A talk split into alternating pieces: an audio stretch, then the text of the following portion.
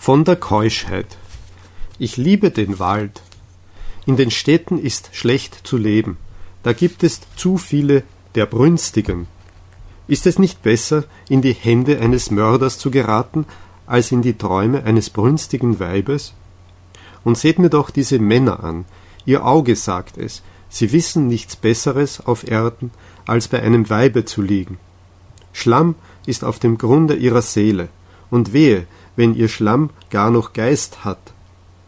Dass ihr noch wenigstens als Tiere vollkommen wäret, aber zum Tiere gehört die Unschuld. Rate ich euch, eure Sinne zu töten? Ich rate euch zur Unschuld der Sinne.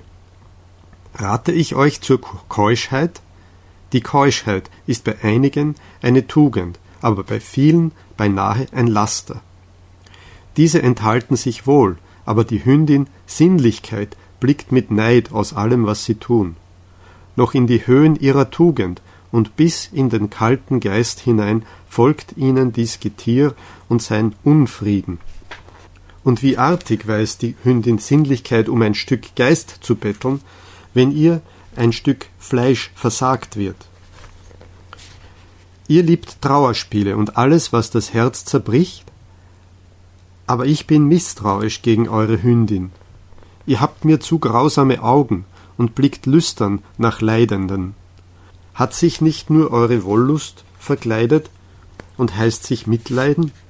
Und auch dies Gleichnis gebe ich euch. Nicht wenige, die ihren Teufel austreiben wollten, fuhren dabei selber in die Säue. Wem die Keuschheit schwer fällt, dem ist sie zu widerraten, dass sie nicht der Weg zur Hölle werde, das ist zu Schlamm und Brunst der Seele.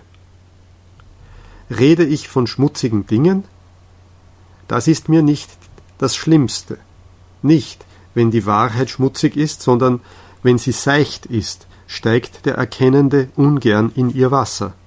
Wahrlich, es gibt Keusche von Grund aus, sie sind milder von Herzen, sie lachen lieber und reichlicher als ihr, Sie lachen auch über die Keuschheit und fragen, was ist Keuschheit? Ist Keuschheit nicht Torheit?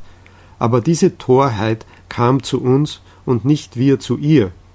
Wir boten diesem Gaste Herberge und Herz.